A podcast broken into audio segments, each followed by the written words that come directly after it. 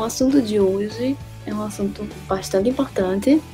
É, por conta da pandemia do coronavírus, a crise econômica e consequente alta do dólar, associada às limitações de pontos de venda de mangás, a indústria editorial brasileira sofre atualmente o maior balde de água fria desde o começo dos anos 2000, quando os mangás começaram a ser publicados no país. Eu sou Morgana e esse é mais um episódio do Tapioca Oriental, um podcast sobre animes, mangás e cultura oriental.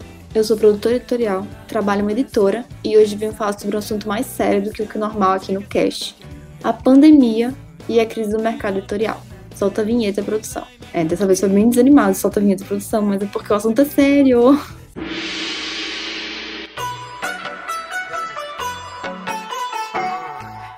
Tá, tá, tapioca, tá, tá, tapioca. Ouvintes, peguem suas peneiras que está começando mais um Tapioca Oriental! Os mangás dos anos 2000 são completamente diferentes dos mangás atuais, onde os preços cresceram exponencialmente e as gráficas tentam justificar o aumento com papéis e acabamentos mais caros. Antigamente, edições de luxo eram consideradas realmente de luxo, com preços mais elevados justificáveis.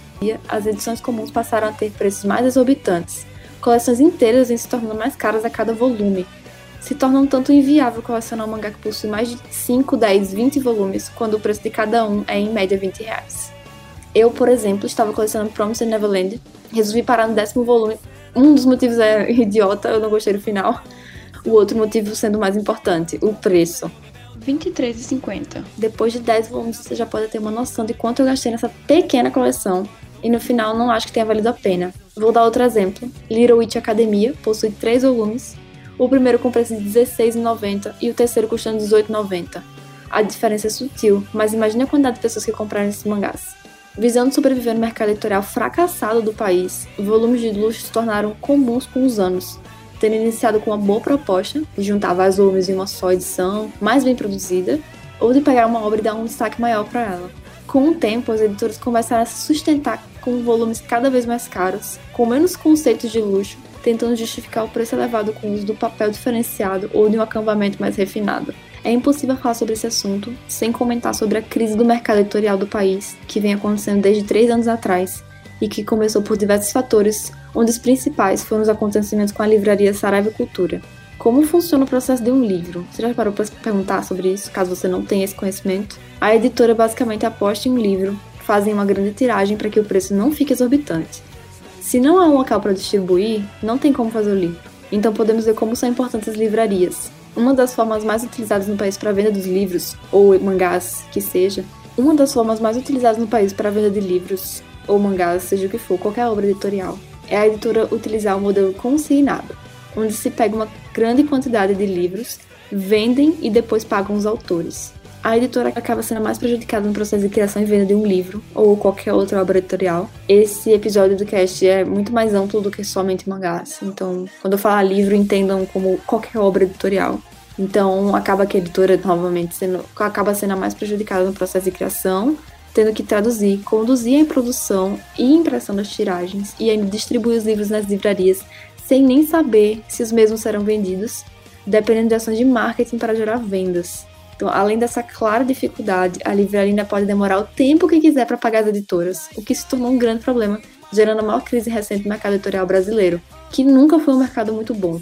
A livraria não paga, a editora não recebe, assim a gráfica para de funcionar e toda a logística da criação e produção dos livros vai por água abaixo. Deixando claro que não é diferente a produção de mangás, como falei anteriormente.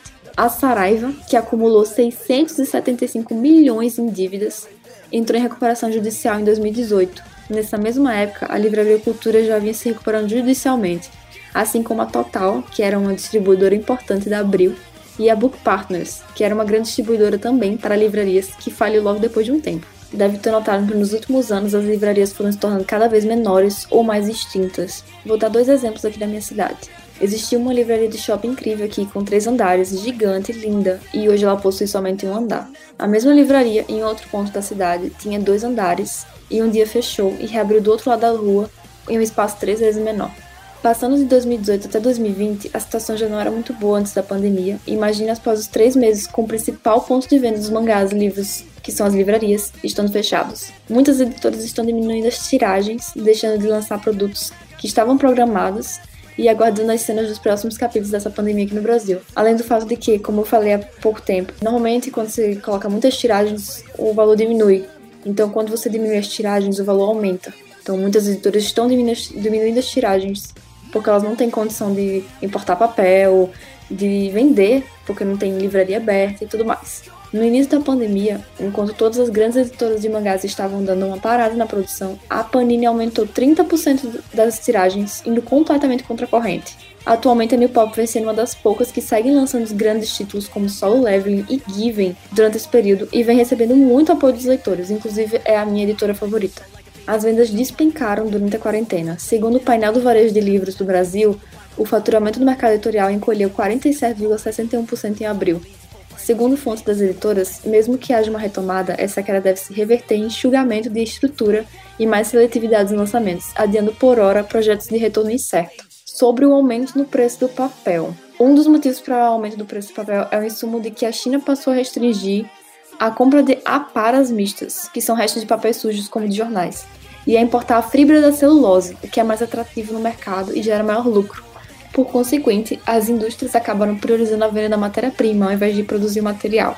Além da questão do dólar alto, importar papel ainda é mais caro, visto que tem impostos. Eu vou citar aqui um trecho de uma pessoa que me ajudou bastante no Twitter a explicar sobre esse assunto, que é o arroba Desintoxicados. Abre aspas. Apesar do Brasil ser um dos maiores exportadores de celulose, a produção de papel não é o nosso forte. Então, geralmente, os papéis são comprados lá fora e acredito mesmo que os papéis que são produzidos aqui estejam sendo vendidos em dólar. Como você bem deve saber, o dólar está nas alturas. Como o mundo basicamente gira em torno do dólar, se ele sobe, o preço do papel também sobe, o que resulta em reajuste de preços. Fecha aspas. Outra pessoa que me ajudou bastante no Twitter a esclarecer sobre esse assunto foi o arroba iu_mon2. Abre aspas. O que torna a produção um pouco mais em conta para manter o preço é estocagem de papel e tinta, as melhores são caras, tiragem fixa ou maior e fechar a parceria a longo prazo com gráfica, garantindo fluxo de caixa e salários para funcionários das gráficas. Lembrando que mesmo o papel usado seja produzido aqui, os insumos utilizados na produção geralmente são importados, assim como peças de qualquer eletrônico consumido, por isso há aumento. Fecha aspas. Agora eu vou comentar sobre ações danosas para o mercado. Eu vou comentar sobre uma ação extremamente problemática que ocorre há muito tempo aqui no Brasil, no mercado brasileiro, de mangás principalmente, que são ações que são consideradas danosas para o mercado, extremamente danosas. Existem muitas pessoas de má fé que compram números altos de volumes de mangás para que assim que esgotarem nas lojas oficiais, venderem em sites como Mercado Livre pelo triplo do valor. Ou seja, tem mangá que normalmente é vendido por 16, 20 reais e assim que esgota a pessoa que comprou lá uma tiragem gigantesca para vender pelo triplo do preço, a vende o mangá por 100 reais e tem gente que compra. Então vou explicar como isso é extremamente danoso para o mercado. Quando você compra um mangá, você ajuda uma grande cadeia, desde a editora, autor e obra, fazendo com que seja possível a continuidade e a impressão de mais volumes. Esse tipo de atitude já acontecia antes da situação atual que a gente vive. Com a pandemia, essa situação se tornou mais ainda comum, principalmente com os volumes da Panini, que se encontram cada vez mais extintos e com menos tiragens. É o caso de Demon Slayer, que muito em breve provavelmente irá esgotar em todas as lojas, essas terceiras lojas e as lojas oficiais, se é que já não esgotou. E vai aparecer, vai brotar um monte de anúncio lá no Mercado Livre custando 300 reais um volume e vai ter gente comprando. Então, comprando um volume com preço inflado, o preço que você gastaria ajudando a cadeia de mais de uma obra, você estará ajudando com muitas aspas, somente uma obra e principalmente um vendedor de má fé. Então fica aqui meu pedido que se você encontrar um mangá que queira muito, mas que o preço está 2, 3, 4, 5 vezes acima do normal, espere, manda um e-mail para a editora, pergunte se podem fazer uma nova tiragem, é, falem que existe essa má fé, que estão fazendo essa má fé com esses volumes, mas não apoia esse tipo de atitude. Existem formas de realmente apoiar com a compra de mangás e livros durante essa pandemia. Seguem algumas delas. Houve um crescimento nas compras de books entre 9 de março e 26 de abril. A Bookwire distribuiu 9,5 milhões de livros digitais, quase 80% dos 12 milhões vendidos em 2019. Claro que nem de longe compensa as perdas das vendas impressas, tanto pelo valor dos livros digitais serem mais baratos, como pela linha de produção, mas é melhor do que nada. As editoras têm também disponibilidade livros gratuitos ou a preços mais baixos. Se preparam para garantir que os leitores digitais continuem quando a pandemia passar. Como as sessões de autógrafo não irão voltar tão cedo, as editoras seguem investindo em eventos virtuais, em parcerias com as livrarias. Durante a quarentena, as lives aproximaram os escritores do público do leitor e com alguma frequência resultaram no aumento das vendas online. Antes da pandemia e atualmente, uma grande competição é a Amazon, onde cada dia mais pessoas compram, incluindo eu, pela comodidade e bom serviço. O tamanho da grandiosidade da Amazon se resume à quantidade de assinantes da Amazon Prime, que já passaram dos 150 milhões. Para eles, nada mudou com a pandemia. Ganham até mais dinheiro com as vendas online. Mas mais importante do que ajudar uma empresa como a Amazon, que dificilmente entraria em falência independente do momento, é importante ajudar as pequenas lojas no momento, como a Mora Bookstore, que é uma excelente loja aqui do sul do país, que eu recomendo muito, extremamente recomendo, a Capitão Nigiri, em São Paulo, e diversas outras lojas que estão passando por muito mais dificuldades e precisam do seu apoio para continuar. Vou deixar ambos que conheço aqui na descrição, mas fiquem à vontade para indicar mais lojas. Encorajo vocês a procurarem também outras lojas pequenas. A Amazon fica sendo como última opção, porque como eu falei, por mais que seja cômodo, vai chegar por correio do mesmo jeito e a Amazon dificilmente iria entrar em falência, diferente de uma loja pequena. Então, como podemos enxergar daqui para frente? Festivais virtuais, vendas online, lives com os autores deverão ser o novo normal do mercado pós-pandemia sem perspectiva de voltarmos a abrir lojas físicas, que são os principais pontos de venda das editoras. Sobra a alternativa de marketing online, que vem provando ser assertiva até então.